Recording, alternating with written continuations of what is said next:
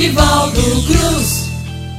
Eita coisa boa! E o poeta homenageado hoje é o grande Clevison Viana. Clevison Viana é cearense, danado de bom. Além de um poeta grande, o homem é um ilustrador, rapaz. O homem desenha demais, é cada coisa bonita danada. E além disso, ele também é dono da. é proprietário da editora Tupinanquim, que sempre está aí divulgando cordéis e outros livros da cultura nordestina. Se você puder entrar na internet e ver, conhecer mais um pouco da Tupinanquim, conhecer mais um pouco do Cleves Viana, tenho certeza que você não vai se arrepender. E o trabalho do Cleves de hoje é Sertão Menino que ele conta um pouco e relembra com a gente algumas passagens do sertão, de ser menino no sertão. É bonito demais. Vamos ouvir? É assim, ó.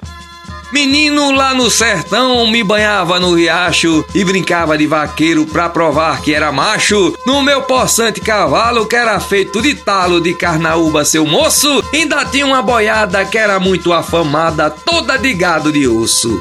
Menino lá no sertão usava chapéu de couro, sonhava com vaquejada e com derriba de touro, entrava em mata fechada junto a toda a meninada pra caçar de baladeira, temendo a onça feroz, não ficava um só de nós, pois era grande a carreira. Quem foi menino nas brenhas sabe o valor do inverno, pois quando a chuva não vem, o sertão vira um inferno. Lá a seca tão voraz mata plantas e animais, o cenário é de tristeza. Porém, quando o Pai Eterno manda pra lá bom inverno, fica tudo uma beleza. Quando a chuva cai no campo, é algo emocionante. O rosto do lavrador fica belo e radiante, e no cabo da enxada trabalha e não sente nada, gosta de ser sertanejo. No roçado ele dá duro pra comer feijão maduro, com nata e bastante queijo. Nosso povo no sertão não tem a vida folgada. No roçado, nosso pai faz as covas de enxada e a mamãe vai plantando com o pezinho enterrando os grãos de milho ou feijão e depois pede em louvor. Ó oh, meu Jesus Salvador, abençoe o meu sertão é uma flor de inocência. A sorridente, carregando um pote d'água, pisando na terra quente. Gotas que pingam do pote deixam mais belo decote transparente e delicado. E a bonita roceira segue sempre bem faceira com seu vestido estampado. Todo matuto é devoto da santa religião. Gosta muito de novena, festa de renovação. Quando é no mês de maio, as crianças fazem ensaio de anjinho sem demora para louvar com alegria a Santa Virgem Maria, nossa mãe, Nossa Senhora. Quando era mês de junho, nas quebradas do sertão, a gente pulava fogueira em noite de São João, com água numa bacia se fazia simpatia para arranjar casamento. Lá de cima a lua olhava e com gosto alumiava aquele acontecimento.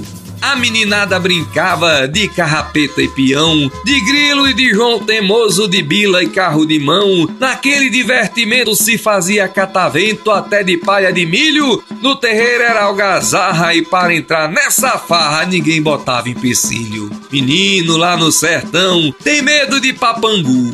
O careta corre atrás com relho de couro cru. A velha feia corcunda com meia légua de bunda divertindo a matutada. E um cabra que faz repente apresenta o boi pra gente numa noite endoarada. Sinto saudade no peito quando lembro do sertão, de um tempo de inocência longe de televisão. Naquela simplicidade reinava a felicidade, ouvindo o mestre famoso com as histórias de Camões, de alma e assombrações e as histórias de Trancoso. Saudade, muita saudade do sertão puro e decente que o tempo modificou e fez ficar diferente. Ah, se eu pudesse encontrar uma forma de voltar ao meu sertão do passado, voltava nesse momento num cavalo pensamento pra correr atrás de gado. Eu tenho certeza que você que viveu na roça, passou sua infância na roça, passou algum tempo da sua infância na roça, lembrou de um bocado de coisa, passou um filme aí na sua cabeça com o, o, os versos aí do grande Cleves Viana.